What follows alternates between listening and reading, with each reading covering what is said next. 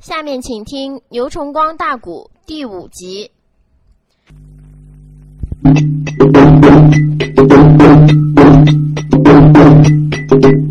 大武内场啊，来了个小爷杨代兴，把俺内郎呀坐下可开马走龙，嗯哦哦，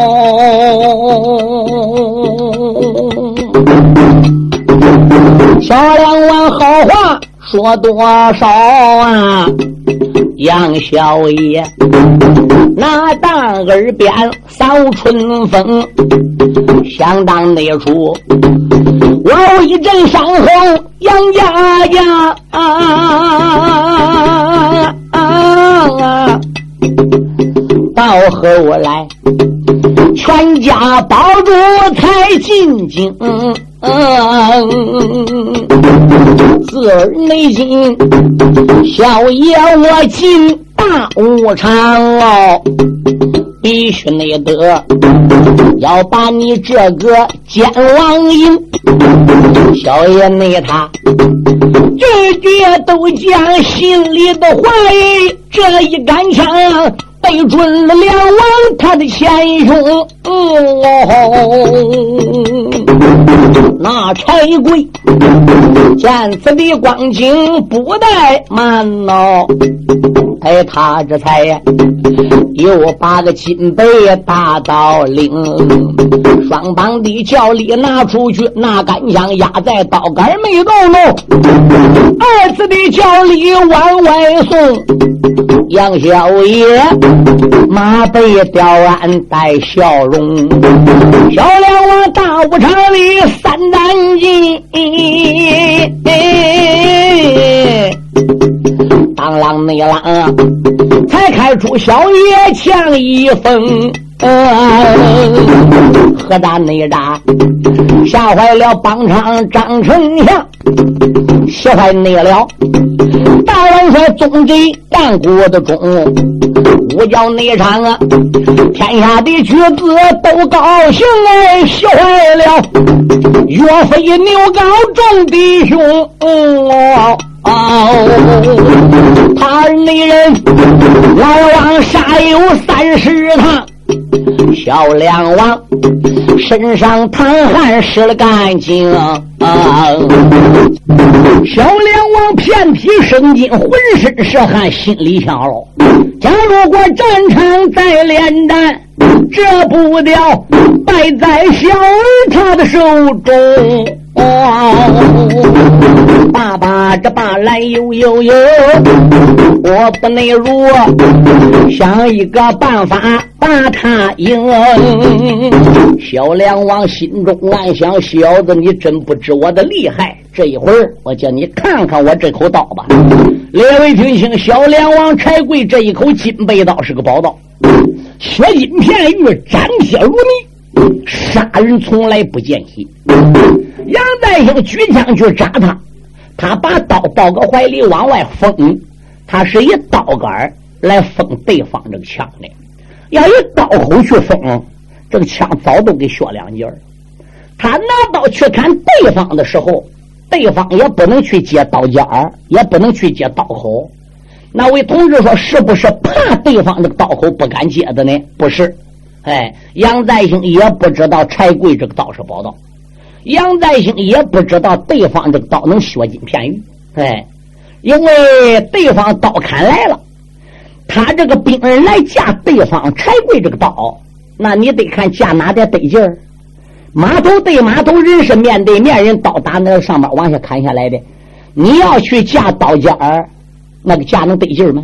架刀口往外架能得劲儿吗？千斤不挑少，他越往底边架。哎，越得把？越往底边架，越矮越得劲。嗯，所以不能去架少啊。所以杨小爷呢，架兵也是去架他刀杆的。这一会儿，杨再兴抻枪在扎来呢，柴贵把个牙一咬，刀一拖，他双膀一叫里拿着金背刀对准小爷的枪头子，嘡啷一声响，怎么的？杨再兴这个枪头子连后边枪杆要咧有二尺八寸下去，坏了！杨再兴一看枪连尖儿都没有，还跟人打什么仗的？走走，放了个个个个个个个个个个，杨再兴败下去了。小梁你王亮起了宝刀，拿个枪来说：“杨小爷，我奈何败阵把马拨？到下边一张书，杨再兴还要出来。”是岳飞岳鹏举马前的大将，后来话压下不提。武将内场山下的举子刘胜啊，不由为得你喊弟来，我喊哥啊。这个你说两王的武术也不错哟。张忠又把刀来握。哪一那个？如果和他去比武，他翻翻眼，要把你的兵人说。小梁王闻听高了个兴，一声的呐喊震山河。哪一那个下场由我来比武？哦哦哦哦我和那你大众之下比个让弱啊！小梁王这个战马围绕五教场发了个了个了个了个了个了个，又扫了几圈儿在梅花圈里喊了：哪一个还过来丢人？哪一个再来现眼？言还未尽，话言未了，打河南队里又扫出来一匹战马，马身上端坐一将，穿红挂火，手持一对紫金大锤。对，列位说要简单为妙。小梁王柴贵连胜五捷，哼，这五个将在大武场被他战败了之后，大武场的群雄，天下的举子，我乖乖，还被小梁王就给镇住了，整个一个大武场等于鸦雀无声，甚至说成千上万的举子坐马，连个一匹马叫的声都没有，连柴贵都那样给压下去。柴贵这时坐在马身上边个哈哈的大笑，还有门下场与我比武，连喊三声，无人大礼。牛高一推岳飞说：“俺哥是时候了。”岳飞说：“慢，慢着啊！连胜十节，他才能做状元。哥现在不下场子，他也当不了状元。他才胜五阵，你别忙。”这举子的队伍中，保险还有人出头，看一会儿。这时，小梁王把马一圈，还不如到演武厅。来到演武厅前边个齐安立凳下的马来，来到张邦昌面前一抱拳，口尊道一声：“张相爷，本王已经连胜五阵，又在大武场里连喊数声，无人大礼，说明。”这个状元就是我的了，张相爷，你看现在哪有人跟我俩比了？没人来了。这时候，丞相张邦昌啊就说了：“总元帅呀，我看比武啊也就到此结束吧。这个状元也就是柴王爷的了。”总得说：“慢，张相爷，万岁有旨，武场有规定，胜十节者方为状元。可是。”梁王千岁才连胜五届，哪能算上状元呢？梁王柴贵没好说话，但是满心眼里边厌烦宗贼，心里想：老小子，你跟我一个劲过不去。我这一会儿真要能中了状元，我留在京城里，看我不好好收拾你。张邦昌就说话了：“宗元帅，万岁虽然有旨。”历年赶考的规矩虽然是连胜十节为状元，梁王千岁今天胜五节了。梁王本来想打算搁五教场再继续比试的，可天下的举子到现在没有一个漏都没有一个敢下场子的，谁个还来跟他比呢？但得要有人下场子不跟他比了，嗯，那这个状元就是他的，对不对？现在我就开始点了。嗯，我就叫天下举子怎么样？呃，他们听清，这个状元都是梁王的。宗贼一想想，张邦昌说也有道理。好，人别管剩五个也罢，剩三个也罢，哪怕都剩一个，你没有人出头来打这个仗的，这状元不是人是谁的？岳飞，你跑哪去了呢？嗯，这上天你打我府里走了，我这现叫人把一桌酒席送到江津殿房里了。啊，我这将来见到刘大人，我也算有好交代了。哎，这刚才我打元帅府临动身时候，还叫家奴准备些包子的油饼来五教场送给你。我估计你们也该吃过了。嗯。你吃饱了喝滋晕的，有我给你做内应，有我做个个台上班，你怕啥的？小梁王柴贵有什么可怕？你怎么不露头，怎么不下场子呢？宗真没有发喽。嗯，那张丞相要点，那你就点上。张邦昌就准备要点了。嘿，梁王千岁，稍要撒野，这个状元是你的，在下岳飞岳鹏宇，我来也。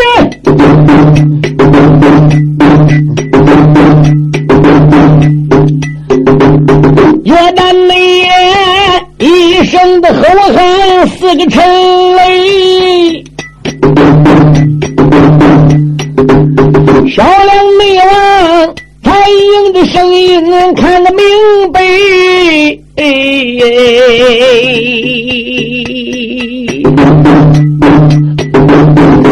一那匹千里的追风骤去的马呀！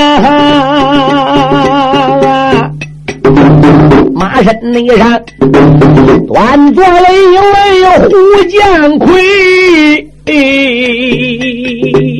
年龄也有十八岁，少说的岁把也不亏。这个没准儿生就的一张小白脸啊！金衬着一对宝剑眉，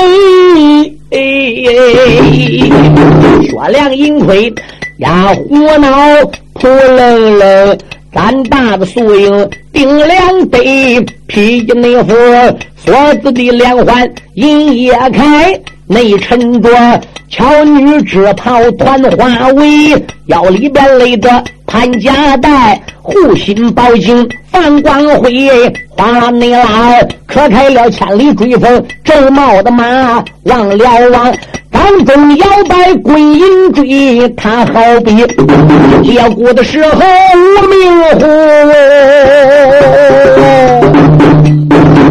长坂内坡来了个子龙虎剑魁。今个那天啊，五教场来了岳鹏举，柴贵呀，闹不内好，我十有八九要吃亏。哎小梁王句句都讲心里的话，张邦昌他一阵阵的皱双眉。这个大将观其外知其内，天下的举子，包括守卫上边演武厅的四名主考，那没有不赞成岳飞的。总之，总元帅心里是更有底儿，心话行啊，小梁王，这你都别担心了。啊，岳飞一露头，根本就输不到你柴贵了。你就有宝刀，也等于是没有用。对。这个时候，张邦昌害怕，来这个人又漂亮又威风，八九尺高，你大眼一望就是有本事。而并且岳飞岳鹏举打人群中出来，都喊说：“岳飞岳鹏举，我来会你！”这一声呐喊跟炸雷似的，半空中呵喳喳怎么样？一声响亮，回到庄众人的耳朵里边，嗡嗡还响了半天。五教场那个不土了，就日是往上边冒多高？你想想，张邦昌能不害怕吗？心中暗想：我早听说岳飞岳鹏举，乖乖，果然名不虚传。这倒如何是好呢？我已经收了梁王的礼了，我得帮梁王出力啊！有了，如此这般，这个老小子把坏水冒上来了。岳飞、岳鹏举来到演武厅前，切鞍下马，枪往下一说：“四龙安王好。”各拜一打碗，演武厅前跪下。四位主考大人在上，河北相州汤阴县武圣岳飞、岳鹏举给众位主考大人磕头请安了。这时张邦昌说话了：“都，岳飞，你来干啥？”岳飞说道一声：“向老爷。”学会文武艺，卖给帝王家。我是来标明挂号，准备和小梁王比武的。头，我把你个胆大的岳飞，你也没撒泡尿照照你的影子，就凭你那个样，就凭你那点武功，也能来跟梁王千岁相比？来呀，把岳飞！轰出五角城，啦啦一声，过来兵丁拉着岳飞，这都要走。岳飞说：“慢，张相爷，我虽然是一介平民，我虽然一匹马一杆枪，没有多高的武术，我相信，我这一会儿来到东京汴梁，在天下举子当中，我也算一名。那么我这一次来到此地标明挂号，你不让了。”请问相爷，其他的举子回头下场子再来找你标明，你让不让人家挂号呢？你让不让人家比武呢？你说凭我这个样，凭我这个武功不够跟比武？你再看，那天下举子又能有多少比我岳飞强的呢？即在江边战，就有万海心，武功才多高，不在大庭广众下比试张相爷。你又能怎么知道谁高谁低呢？要以我岳飞岳鹏举之见，刚才小梁王在大武场虽然连胜五级，那个武功啊，我岳飞还没撒在眼里。如果张相爷要不信的话，来，你给我个标明挂号，下场子我跟梁王千岁来比试瞧瞧。胆大的岳飞怎那么放肆，说话如此夸口？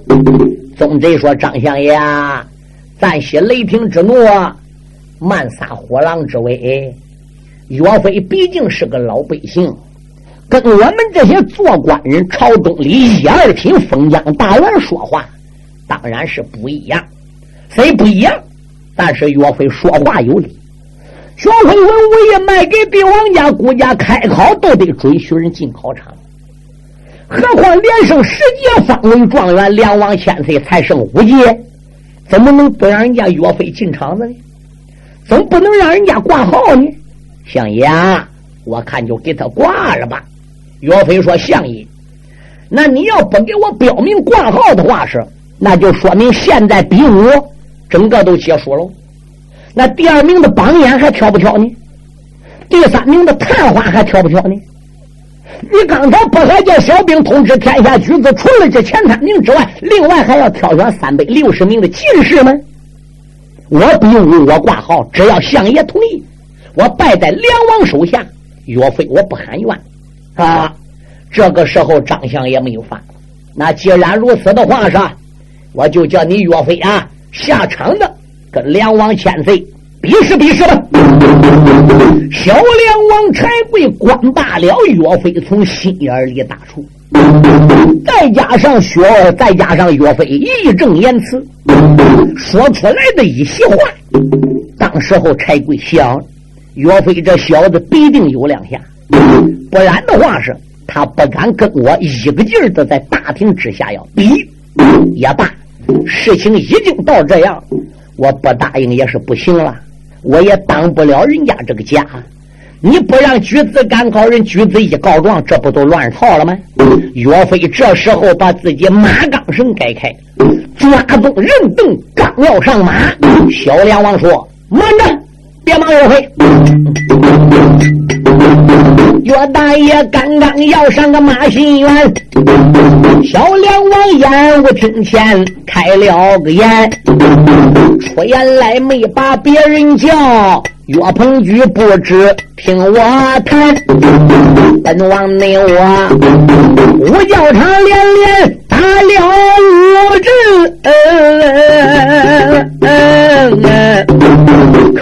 内说，没有一个占我的先安。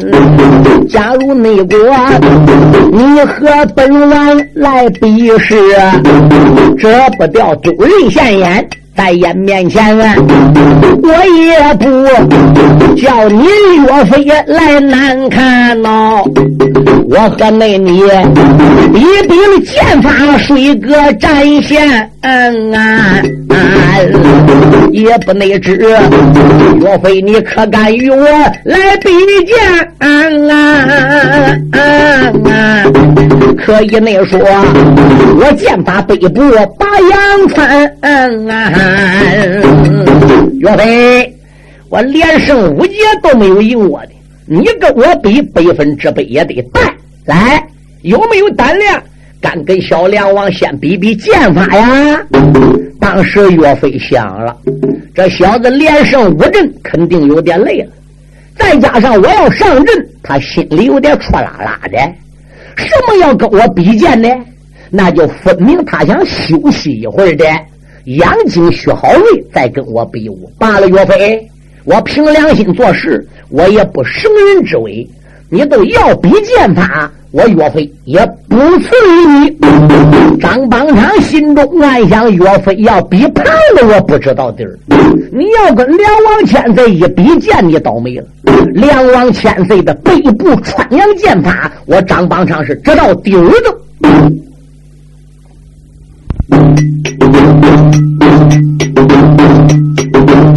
那个内贼一心心的一剑法，张邦昌守卫的上边笑哈哈，叫小兵赶紧备剑把。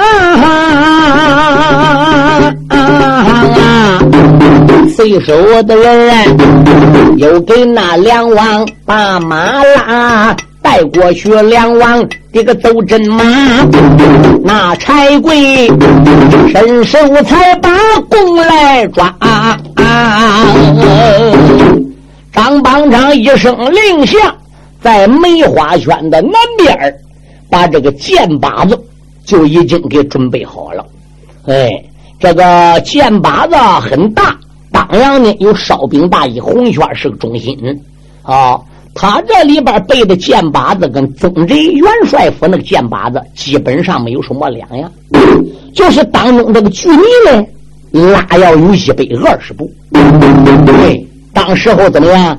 张邦昌就说了：“小梁王，这一次跟岳飞、岳鹏举比剑法，你一定要留神好。”小梁王说：“自然知道。”他抓过一张弓，取出一支凋零箭，不是骑个马身上射的，对，他是站个地下瞄准线的射的。你这个家伙开弓放箭，嗖，连住三支箭，整个都中在箭靶子当阳烧饼大这个红心上面，都射中了重心呐！五角场的举子一起鼓掌，好啊！小梁王好剑法。那人有本事，你不能不赞成。大哥拉开一百二十步远，你能射到那小红点子吧？啊！这个时候怎么样？梁王把弓啊往兵刃架子上边个一放，岳飞看到你了。这时候张邦昌啊就说了：“来人呐，把那个箭靶子再给调个方向。”手下的人啊啦一声，把箭靶子。还不如拉到梅花圈的西边了。那么岳飞就得站在东边，箭就得往西射；箭靶子搁南边，你都得站个北边往南射。张邦昌那个老小子叫手下人去把那个箭靶子调方向是个假的，怎么样？他就在调方向的时候，把这个距离给拉远了。张邦昌有安排，暗地助梁王一臂之力。这时候，大元帅宗贼也就看出来这一点了。可大庭广众之下呢，也不好说。又考虑岳飞的本领比梁王高，岳飞的剑法我是亲自看过的，所以大元帅宗贼呢也不怎么样的焦心过虑。这个时候，他把这个箭靶子拉的要有一百五十步远。两王干贼从北向南射，距离才一百二十步。牛皋这个时候就看见了，他站个那个河北西路的旗子下，都开始喊了：“岳大军，不要上张邦上的当！”他把那个箭靶子调方向，是将距离拉远了。阿哥，这最起码距离比刚才要远二三十步。对，这是欺负我们老百姓。对。我们弟兄眼子里不眼珠子里不能揉沙子，天下举子都轰喽，箭靶子里往前冲，箭靶子往前挪。岳飞这时候就说了：“天下的举子们，你们大家不要焦心过虑，不就是仅仅比刚才才多拉了二三十步远吗？摆在我岳飞啊，不是什么小问题，一百五十步，我估计我个箭法。”还是能射中的，不但要射中那当中的红圈重心，我还要专一门射重心当阳的金钱眼。举子们在人中场都不吱声哦，听岳飞有这个本事。可是岳飞来到这个兵人架子跟前，再一看看这个弓，坏了。岳飞，我还就没注意这个事。这个弓啊太小了，重量也不够。这个弦子它压根都射不了一百五十步远。你给他拉满弓到一定地步，能射一百三十步都狠了。这还有二十步的距离，像这样的弓就层层也射不到。你给他拉断，凋零箭也走不了一百五十步远。可这又怎么办呢？嗯，岳飞啊，左思右想，患难，哎。偶然想起来办法，有了。岳飞岳鹏举很大方的一伸手，拿过来一张弓，哎，取过来一支凋零箭。他凋零箭上上旋之后，一较劲儿，咯哒，这张弓叫他给拉断。他是故意用猛力给拉折的。对，又拿过来一张弓，咔嚓又断；拿过来一张弓，咔嚓又断。连支好几张弓，张邦昌在演武厅看得真亮亮。来人，把岳飞给我喊来。手下兵把岳飞就喊过来了。相爷喊我有事吗？胆大的岳飞，你是来比武的、夺状元的、练剑法的，你还是来捣乱的？岳飞说：“相爷，此话怎讲？都，你怎么把北相的弓拉断好几张？你不是故意捣乱吗？”把岳飞给我轰出去！岳飞一抱拳，口尊道一声：“主考大人，明知我并非是故意的，尤其我力量大，箭靶子距离远，我没注意，这一使劲都拉断了。那个弓不够我用的，只是十八开子，二十二开子，最大最大只二十四开。你想一百五十步远的距离，这二十四开的弓，我我哪能给他这凋零箭射那么远呢？”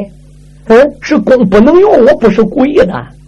宗贼这时候都明白了，都，我把你个胆大的岳飞，你说话好大的口气，二十四开的弓还不够你用的。来人呐，把本帅的铁背神弓拿来给岳飞使，我看你有多大本事，我看你能不能拉开我的弓。岳公内子定下了一条急老龙，总元帅知府登儿心里也明，严武的听上传命令啊，小兵你们抬过来宗贼铁背神功。弓。岳鹏举忙忙的报完，开了个口啊！多谢元帅仁义明，这是内后岳鹏举趁手才把弓接过啊！故意的拉了几下弓，好弓。好功啊！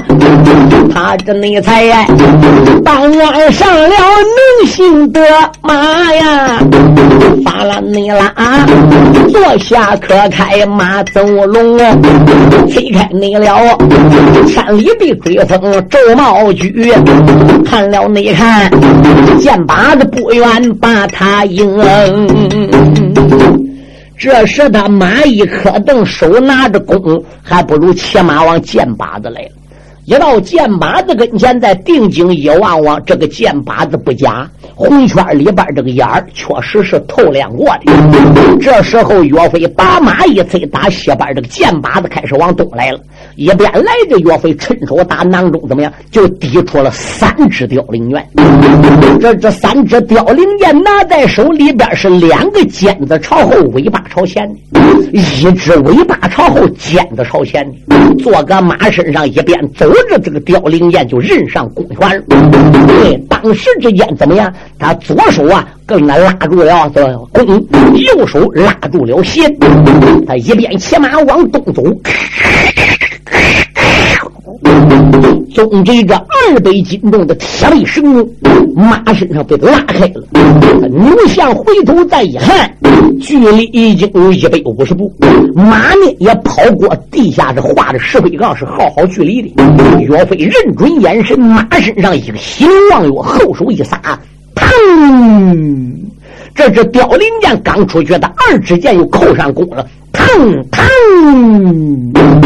连发三支凋零箭，这三支凋零箭嗖嗖嗖，整个打红圈当中的金线眼射过去了。头一支凋零箭打眼里往外去，这二支凋零箭尖子就顶到头一支的尾子，第三只凋零剑尖子就顶到第二只的尾巴。这凋零箭嗖嗖嗖。连着打金钱眼窜过去，由此可见剑法如此准确，如此的神速，对，还得快嘞！你不快，这后发的剑怎么能追上前方一支？这个动作快无比。岳飞这时奔把马头调过来，又提出来三支凋零箭，嗖嗖嗖！对，把马头调过来，朝正西正面的嗖嗖嗖，又发三支，先后发出了九支箭，全部打金钱眼里射出来。我的天，妈妈，大武昌整个疯了！好啊，岳飞好剑法，还是岳鹏举啊，压倒小梁王啊！可了不得，武昌红流，这武昌一封不要紧，张邦昌这个鼻子一下气的歪到他妈耳朵根儿。小梁王牙关紧咬，眉毛梢紧皱，一抻手把金背刀戳过来，单按人凳，噌上战马，一领偏鞍，哈一声，岳鹏举哪里走哟？岳大内。我叫的城里显神通，连住也发出九支剑凋零，压住了梁王叫柴贵，哎，那家伙啊，无名的烈火往上冲。岳鹏举，你的个剑法虽然好啊，打起了仗。也不能光凭剑凋零，大武那场能胜我金杯刀一口。今个那天我让出这个状元红，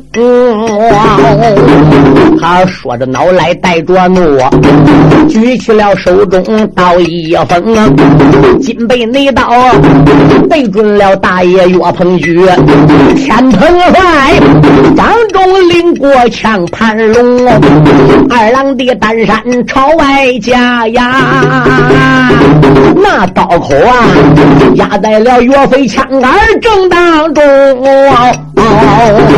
这一刀，他想砍死岳鹏举，他准备砍断岳飞枪盘龙。两庄的兵人刚见面，日。大大屋内场啊，闪出了虎啸龙吟的声啊！他想咔嚓一刀把岳飞枪杆给砍断。嗯，为什么？他刀亮起来对岳飞顶两砍，岳飞把盘龙枪抓过来往上亮二两单山。岳飞架他这个兵刃本来是准备被刀脖子吞口这个地方架的，他给刀往自己怀里边一转一抽，这个刀口怎么样？就砍在岳辉枪杆上。心想：我这一刀不仅要砍断你的枪杆，把你个枪杆一砍断，就是一使劲。我连人带马，我金背刀，我都给你劈开了。他万没想到，岳飞这一条枪是个宝枪，两样兵刃一见面，呲嚓嚓，火花直冒，扔，龙吟虎啸之声就出来了。有人说，岳飞这一条枪是打哪来的呢？列位听清，在周通没死之前。带着岳飞、王贵、汤怀、张显这弟兄四个人上利泉山去玩的。那会儿还没有牛皋。对，刚一顶到利泉山下呢，这个周通啊年龄就大了啊，说我坐搁这树下边歇一会儿吧。你小弟儿几个呢，都去玩去吧。岳飞说：“我陪着义父，我陪着俺师傅汤怀呀。”你带张显、王贵这弟儿几个去玩去吧。